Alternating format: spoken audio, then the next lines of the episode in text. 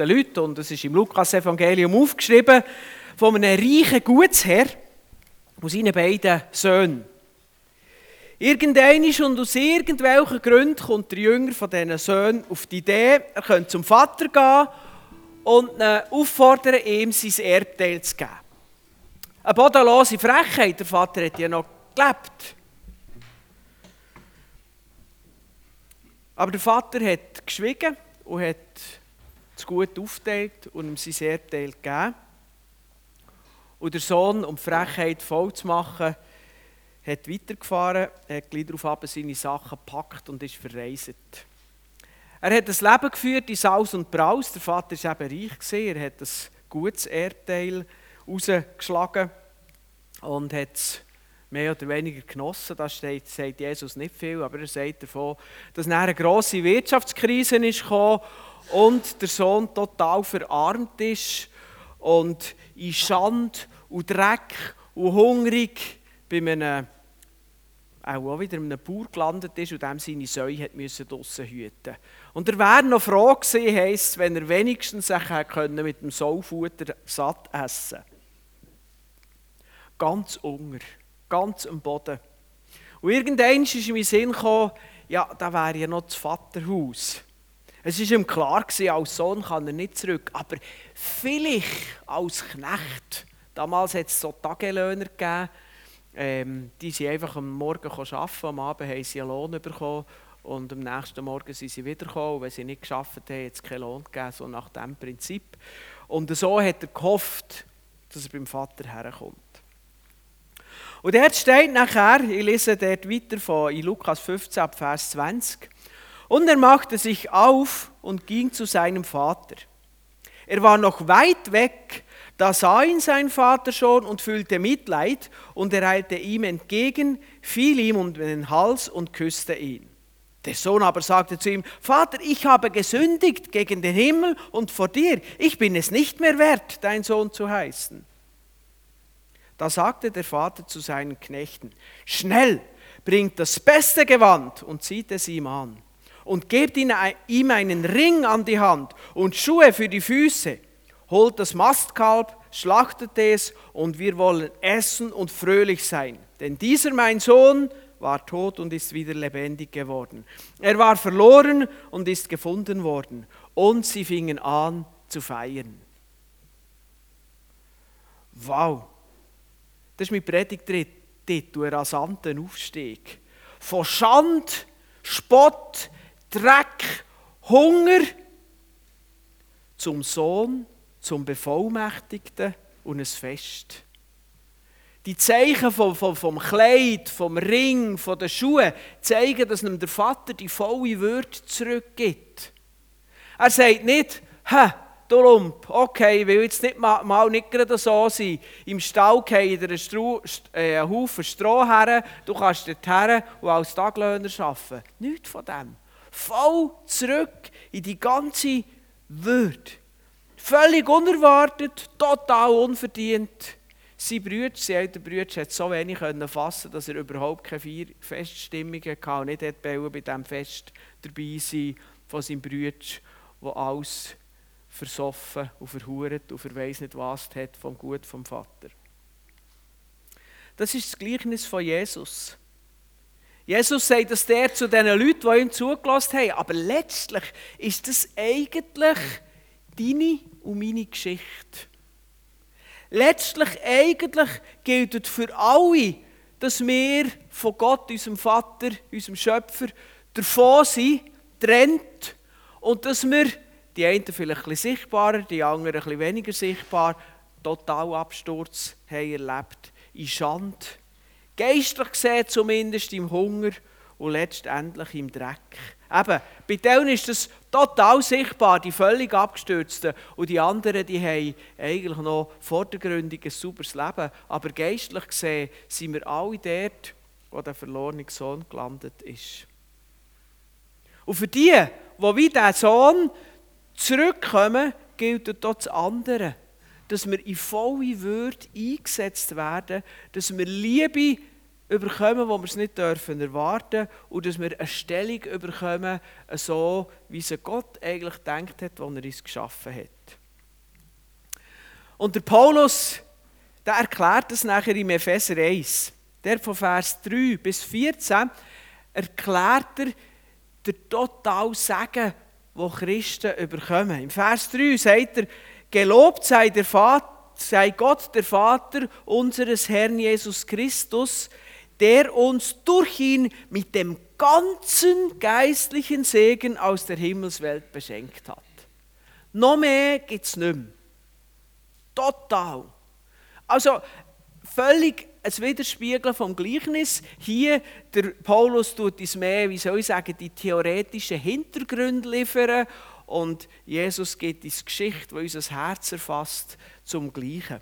Und wenn wir nachher weiterlesen, das ist jetzt der erste Drittvers, wenn wir nachher dort im Epheser 1 weiterlesen, von 4 bis 14, dann ähm, tut er die Aspekte von diesem Segen auf, aufzählen. Er sagt zum Beispiel, hey, ihr seid, bevor Gott überhaupt schon um die Welt geschaffen hat, hat er euch erwählt.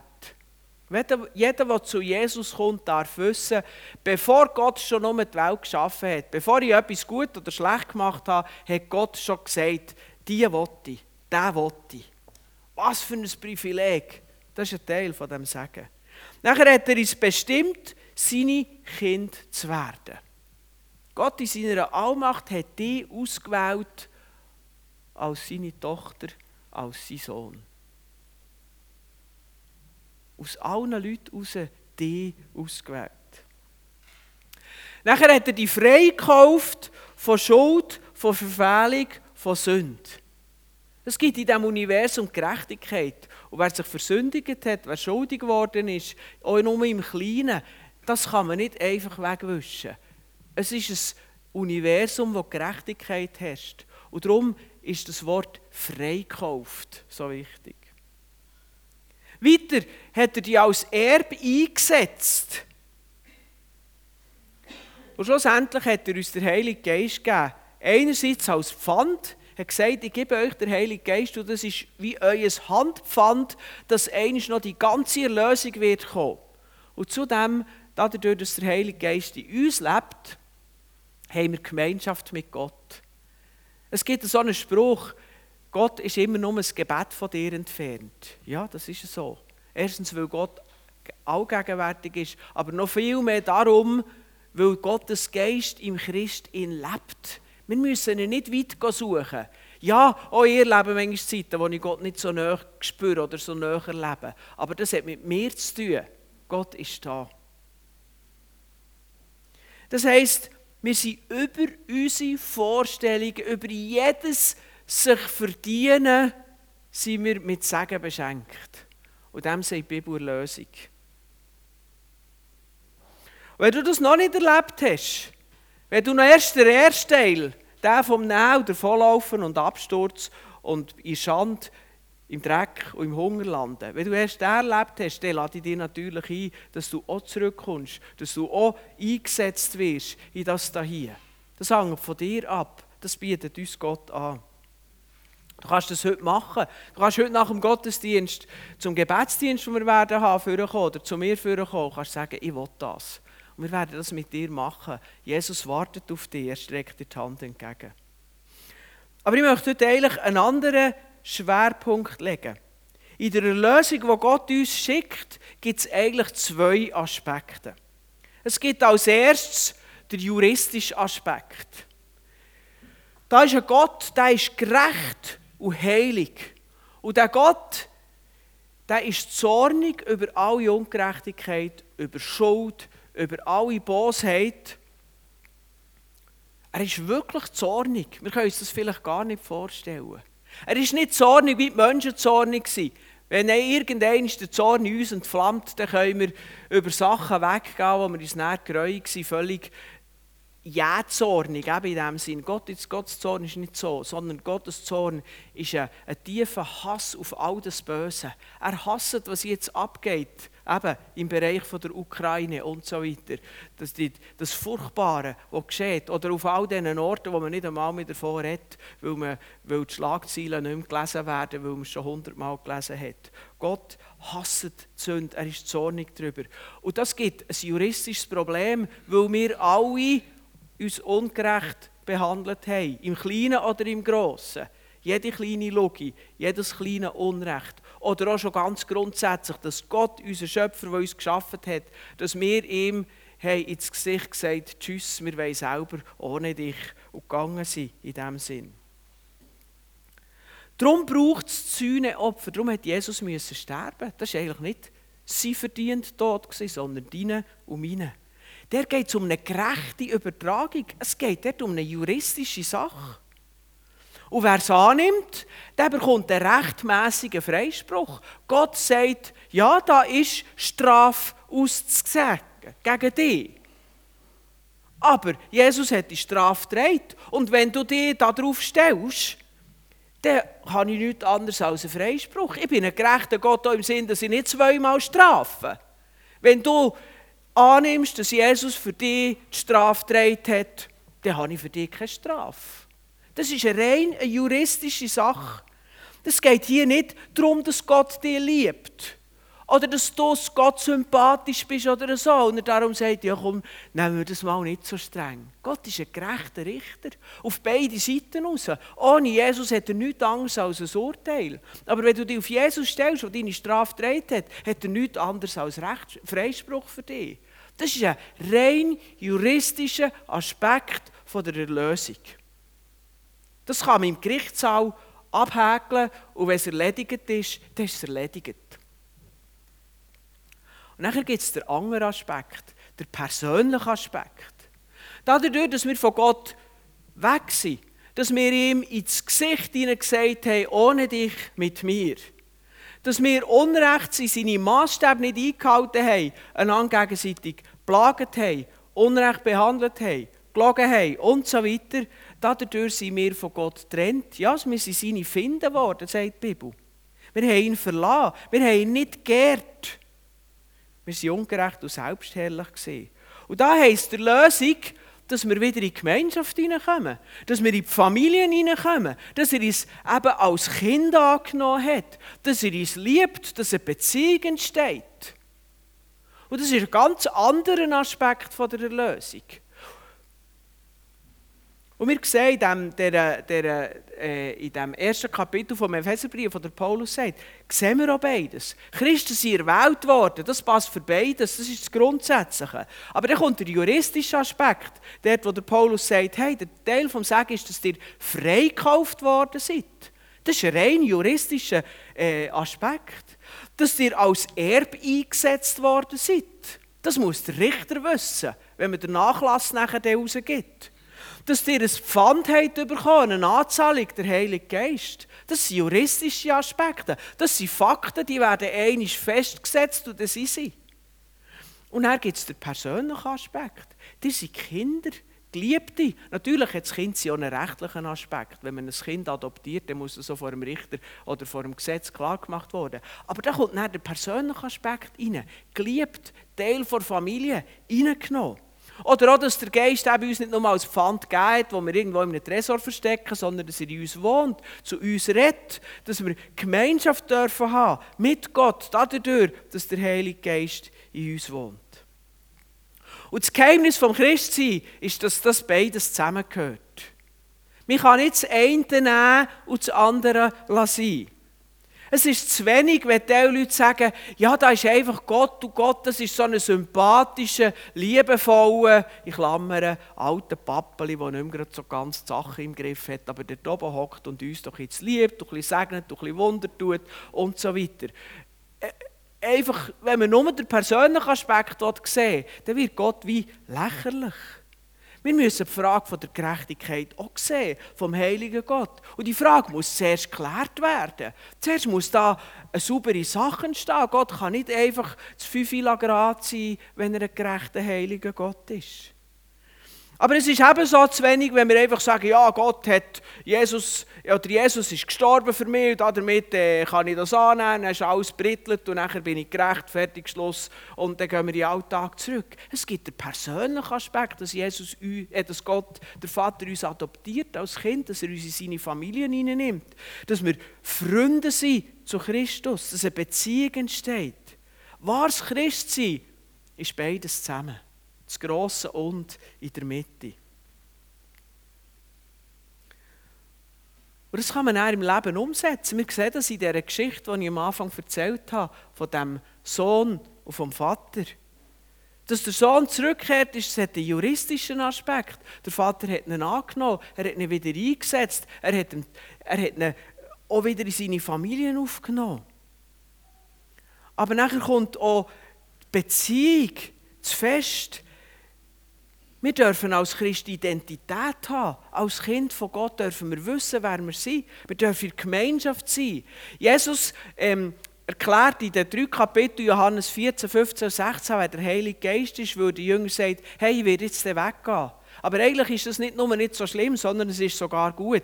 Wenn ich weggebe, äh, weggehe, dann wird der Heilige Geist kommen. Und der Heilige Geist der wird in euch leben und nicht nur bei euch sein wie ich, als Jesus im Lieb. Und so werde ich immer bei euch sein, und zwar um einen Globus herum. Zur Zeit der Jünger, wenn Jesus irgendwo anders war, sind die Jünger ohne Jesus. Das passiert heute für uns Christen nicht mehr, weil der Geist in uns lebt. Und der Geist ist wie Jesus und er beschreibt ihn mit dem griechischen Wort Parakletos. Und das ist so ein, ein Wort, das ganz viel umfasst. Das heisst Fürsprecher. Das ist jetzt mehr ein juristischer Aspekt. Es heisst Tröster. Das ist mehr ein Beziehungsaspekt. Aspekt. Es heisst ein Ratgeber, einer, der uns hilft, durch das Leben durchzugehen. Er begleitet uns, er nimmt uns quasi in den Hang und führt uns ins Leben bis ins Ziel. Er lässt uns nicht los. Und so müssen wir in unserem Leben als Christen das Juristische ein für alle Mal festmachen. Der Sohn kommt entweder zurück oder er bleibt weg. Entweder nehmen wir die Vergebung in Christus an oder wir lassen es sein. Das ist ein juristischer Aspekt. Und darauf kommt das Urteil von Gott. Es gibt die Leute, die wollen, dass Gott über ihr Leben, wie sie es gelebt haben, urteilt. Oder es gibt Leute, die wollen, dass Gott sein Urteil fällt, indem er Jesus anschaut und wir die Gerechtigkeit von Jesus haben. Das tut man ein Sprit das ist der juristische Aspekt. Aber der persönliche Aspekt der begleitet uns ein Leben lang. Wir sollen ein Leben lang mehr und mehr in die Beziehung hineinkommen. Ich meine, das merken wir mit unserer Freundschaft, das merken wir in der Familie, das merken wir in der Ehe. Das ist, das ist ein Leben. Entweder leben wir uns zusammen oder wir leben uns auseinander. Entweder wird die Beziehung tiefer oder sie wird oberflächlicher. Wir müssen immer wieder dort dran sein. Und das ist bei Gott ähnlich. Und darum besteht der Hauptteil meiner Predigt eigentlich auf ein paar Fragen. Überleg dir mal, wie zeigt sich Freundschaft und Familie bei dir im Alltag? Ich meine jetzt nicht in Bezug auf Gott, sondern du kommst aus einer Familie, du lebst vielleicht zurzeit in einer Familie, du hast Freunde, du hast Beziehungen. Wie zeigt sich das? Wenn, wenn kannst du sagen, so läuft es gut in dieser Beziehung, in dieser Familie, in dieser Freundschaft? Oder eine andere Frage, wie behandeln sich gute Freunde? Antwort auf, deine, auf die Frage, die du dir selber gibst, das ist eigentlich die Predigt von heute Morgen, die ich dir mitgeben möchte. Dass du nämlich genau so mit Gott lebst. Oder wir könnten anders fragen. Was würde dir fehlen, wenn du keinen Freund hättest und wenn du keine Familie hättest?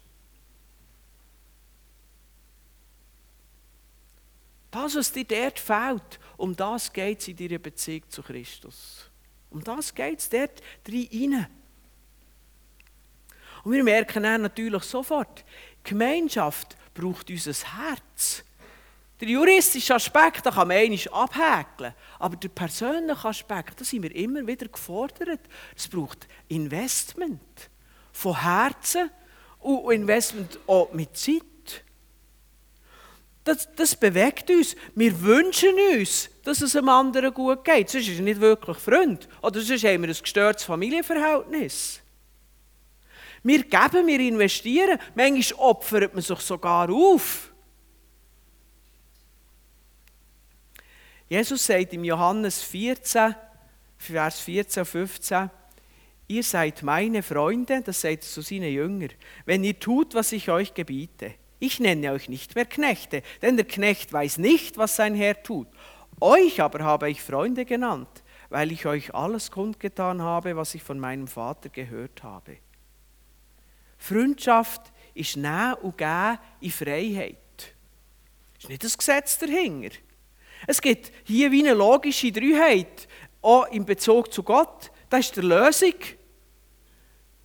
Die steht wie oben im Dreieck und da unten ist Freundschaft und das ist mein Leben im Alltag.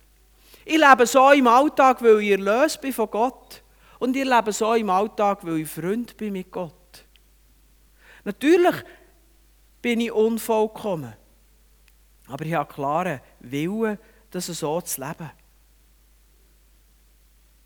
Und daraus folgt eigentlich mein letzter Punkt. Eine Freundschaft muss man pflegen. In einer gesunden Familie bringt sich jeder mit ein. Das ist nicht einfach nur ein Passivstatus. Ja, der juristische Aspekt, alles klar. Wenn du einen blöden Tag hast und Gott nicht guten Morgen und nicht gute Nacht sagst und nicht Beziehung mit ihm hast und so, dann tut das der juristische Aspekt nicht, nicht tangieren. Du bist gerecht, weil Jesus gerecht ist und nicht, weil du irgendwie einen guten oder einen schlechten Tag hast. Aber der persönliche Aspekt hat einen tiefgreifenden äh, äh, Einfluss. Wenn du Gott nicht nach bist, wenn du plötzlich, wenn es nicht mehr verhebt, dass du, dir, äh, dass du in Sorgen sicher bist, weil du irgendwie weit weg bist von Gott oder so. Freundschaft muss gepflegt werden. In einer Familie bringt man sich ein. Bist du dir bewusst, dass du eine Tochter bist von Gott, vom lebendigen Gott? Und er ist ein vollkommener Vater. Ich weiß nicht, was du für einen Vater erlebt hast. Manchmal, manchmal macht uns das schwierig in Beziehung zu Gott. Aber unser lieblicher Vater zeigt uns nicht, wie Gott ist, sondern Gott zeigt eigentlich, wie unser lieblicher Vater hat sein sollen. Und wenn du nicht so einen guten Vater erlebst, erlebt hast, kann ich dir sagen, der Vater im Himmel ist vollkommen. Und bist barmherzig mit deinem Vater. Kein Vater ist vollkommen. Ich sage das als selber Vater sein. Aber der Vater im Himmel, der ist vollkommen. Du bist seine Tochter. Du bist sein Sohn als Christ. Investiere in das, dass dir das bewusst ist und dass du in die Beziehung hineingehst. Und wenn das für dich einfach nur eine kalte Theorie ist, wenn du aus der Freundschaft oder Familienbeziehung aus entfremdet bist, dann, dann komm neu zu dem zurück. Normal ist doch, dass man sich in eine Freundschaft, in eine Familie investiert. Normal ist, dass man die Nähe sucht. Anbetung hat nicht nur mit ein paar Liedern zu tun. Man kann Anbetung machen ohne zu singen. Es gibt Leute, die nicht gerne singen, die können auf eine andere Art Gott anbeten. Anbetung geht einfach darum, dass wir eine Beziehung zu Gott pflegen. Und ja, weil wir Menschen sind mit einer Seele, ist für die allermeisten Menschen Musik eines der besten Mittel dazu. Darum machen wir auch immer eine Anbetungs- oder eine Lobpreiszeit. Aber es geht eigentlich um etwas anderes. Es geht um die Nähe zu Gott, unserem Vater, dass wir als Tochter, als Sohn zu ihm kommen und Zeit mit ihm verbringen. Ich mache manchmal eine Gebetszeit und mache mir extra einen Kaffee, weil das für mich ausdrückt, ich tue jetzt einen Kaffee mit Gott haben. Ich habe jetzt Gemeinschaft.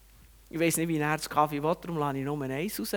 Aber ich mache mir manchmal bewusst Kaffee, weil mir bewusst machen, Gott ist näher und Gott ist da. Ich darf zu ihm kommen. Ich will eine persönliche Beziehung zu ihm. Und die soll leben. Und nicht nur theoretisch sein, irgendwelche welche Fakten, die irgendwie meine Seele gar nicht berühren. Sondern es gibt den juristischen Aspekt und den persönlichen Aspekt. Und ich will in diesen persönlichen Aspekt investieren und darin wachsen. Und wisst ihr was? Freunde achten gegenseitig Maßstäbe. Als Beatrice und ich geheiratet haben, dann haben wir kein Gesetz rausgelassen, die zehn Gebote der Ehe Gredel. Wir lügen einander nicht an. Das haben wir nie aufgeschrieben. Das ist einfach klar, wir sind ja Freunde. Wir hingern einander nicht. Ja, das ist auch klar, das müssen wir nicht aufschreiben. Und in der Bibel steht, dass im Neuen Testament wir nicht mehr unter dem Gesetz sind. Aber die Bibel sagt damit nicht, es ist alles egal, sondern sagt, wir sind Freunde, das ist gar nicht mehr nötig. Wir lieben Jesus so, dass es unser Anliegen ist, so zu leben, wie es ihm gefällt. Und da ist vielleicht der Hinweis von den zehn Geboten noch da, aber die zehn Gebote sind nicht mehr ein drohendes Schwert über uns. Sondern sie zeigen, was Recht, was Recht und Unrecht ist. Und wir lieben Jesus so sehr, dass wir ihm dienen wollen. Das ist ein ganz anderer Aspekt.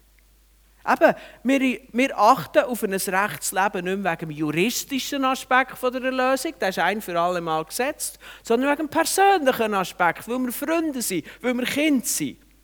Und so leben wir und pflegen wir die Freundschaft. Jesus kennen, gleich leben, das ist das Motto von dem Jahr. Und wir wollen echte Freunde sein mit Jesus. Er investiert so und wir wollen ja so investieren, ihm gegenüber. Und zum Schluss noch eine Sache. Ich glaube, da drin merken wir manchmal schon immer wieder, wie wir unsere Grenzen kommen. Ich glaube, von Jesus her ist unsere Beziehung zu Jesus perfekt, aber von uns her, mindestens von mir her, aber ich gehe davon aus, dass ich von mir auf euch schließen kann, klappt das nicht immer ganz so, wie es könnte und sollte. Und dazu möchte ich noch etwas sagen. Der Petrus ist ja die grosse Person unter den zwölf Jüngern. Und der Petrus ist der Einzige oder einer der einzigen von den Jüngern, der nicht voll Angst davongelaufen ist, wo Jesus ist gefangen genommen wurde. In einem gewissen Sicherheitsabstand ist er hinter Jesus nachgegangen und wollte wissen, wie das Urteil rauskommt, wie die Geschichte weitergeht. Aber irgendwann hat man ihn erkannt und gesagt, ha, du bist ja mit dem Jesus gewesen. Und dort Dort ist er gestolpert, dort hat er Jesus verleugnet. Dort hat er sogar auf Fluchen erkenne ich den Typ nicht. Er wüsste gar nicht, um was es geht mit diesem Typ dort Und als ihm die Augen aufgegangen sind, was er da macht, ist er zusammengebrochen. Hat er gerannt. Er, der starke Mann, der Fischer, der von Wetter und Wind prägt ist, hat gerannt wie ein kleines Baby. Völlig zerstört gewesen. Aber wisst ihr was? Ja, Jesus ist dann verurteilt worden. Er ist am Kreuz gestorben. Wir wissen warum, ich habe vorher darüber geredet. Aber er ist der Oster auferstanden. Und was hat er als erstes gemacht? Der Petrus besucht. Und später trifft er noch einmal alle Jünger oder mehrere Jünger. Und dort holt er den Petrus her und sagt, hey, hast du mich lieb? Dreimal fragt er es und er setzt ihn dort wieder in seine Berufung ein und sagt, hey, du, du zu meiner Gemeinde schauen. Er braucht jetzt das Bild von der Schaf, von der Herd. Du, du zu meiner Gemeinde hier auf der Erde schauen. Er tut Beziehung wiederherstellen, er tut Berufung wiederherstellen, trotz allen Fehlern. Und das möchte ich dir mitgeben. Du nicht auf deine Fehler schauen, du nicht auf das schauen, was ich gesehen in diesem persönlichen Aspekt, sondern du darauf schauen, was von heute an von morgen an sein kann. Das möchte ich dir mitgeben. Investier in die Beziehung. Jesus liebt uns. Und so ist ihm der persönliche Aspekt vom Glauben noch viel wichtiger, als er dir und mir je einmal wird können. Wenn du also merkst, dass einiges im Argen liegt bei dir, bei deiner Beziehung zu Gott, dann wende dich an ihn und mach Schritt im Glauben. Jesus kennen, gleich leben. Amen.